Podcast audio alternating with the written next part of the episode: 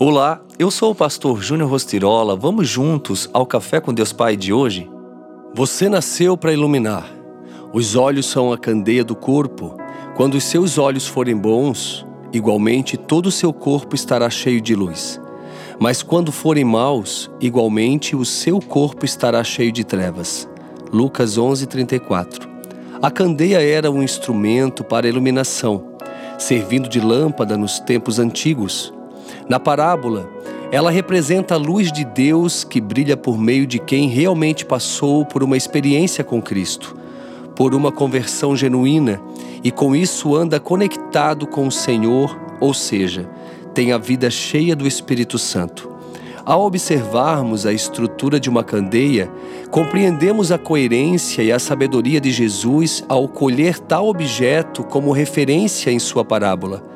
Para montar uma candeia, são necessárias três peças básicas: o bojo, geralmente feito de barro, onde o óleo é depositado, o pavio, feito com barbantes torcidos, que seria aceso, por fim, o suporte para manter o barbante preso à vasilha com óleo. De forma análoga à candeia, nós seres humanos somos compostos de corpo, alma e espírito. Para iluminar precisamos do óleo que nos é derramado pelo Espírito Santo. É necessário brilhar com a luz do Espírito Santo. Para tanto, precisamos estar atentos para que os nossos olhos não sejam maus e o nosso corpo não seja trevas. Porque se os nossos olhos forem bons, todo o nosso corpo também será bom. Os olhos são a candeia do corpo. Bons olhos levam boa luz, iluminando todo o corpo. Talvez você esteja com o seu recipiente de óleo vazio ou ainda restem poucas gotas, mas saiba que hoje é o dia em que Deus Pai deseja transbordar novamente sobre você para que você possa continuar a iluminar os ambientes que frequenta.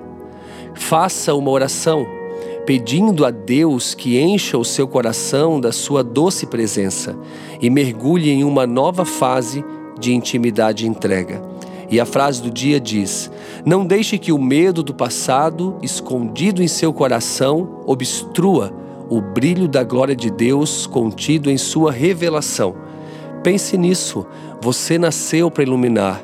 Deus é contigo. Não permita que os teus olhos te levem para as trevas, mas sim que eles possam realmente te conduzir para a luz de Cristo, que realmente é o que mais importa.